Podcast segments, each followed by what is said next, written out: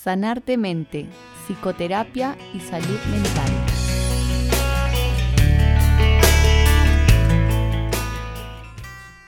Muchas de las conductas que afectan la salud del adulto comienzan y se arraigan en la adolescencia, como por ejemplo el embriagarse y el consumo de drogas, que pudieron comenzar siendo actos de experimentación voluntaria, pueden terminar convirtiéndose luego en una adicción. Y aunque la mayoría de los adolescentes que abusan del alcohol no llegan al alcoholismo, no es menos cierto que los alcohólicos comenzaron a beber en su adolescencia. La prevención de conductas de riesgo no son solo para la protección de los jóvenes afectados, sino también para la sociedad en su conjunto. Las estrategias que contribuyen a retrasar el inicio de las relaciones sexuales, el abuso de alcohol y otras conductas de riesgo conceden más tiempo para la maduración de las estructuras neurológicas del cerebro juvenil. Y es que el cerebro adolescente opera de distinta forma que el de un niño o el de un adulto. El cerebro adolescente madura por el gran aumento en la interconexión y especialización de sus componentes.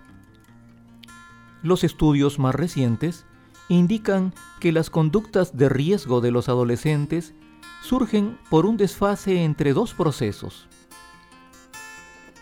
Uno de ellos es la maduración de las redes del sistema límbico que impele las emociones.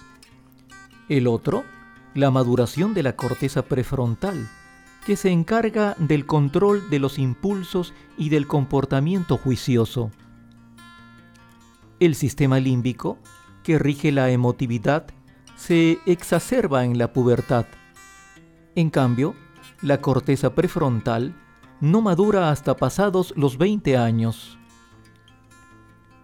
Este desfase que a los adolescentes les permite adaptarse a un entorno cada vez más complejo, les lleva también a adoptar conductas arriesgadas.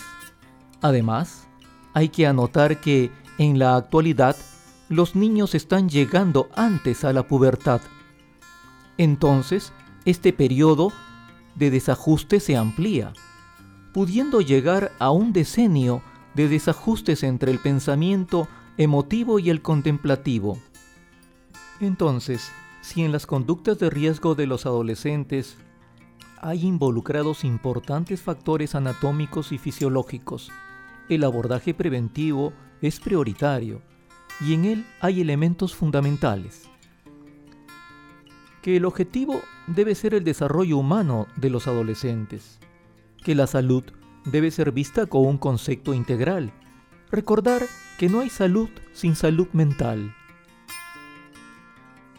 Que la atención debe ser multidisciplinaria y debe existir un amplio ámbito para la participación de la comunidad, de los padres y los profesores.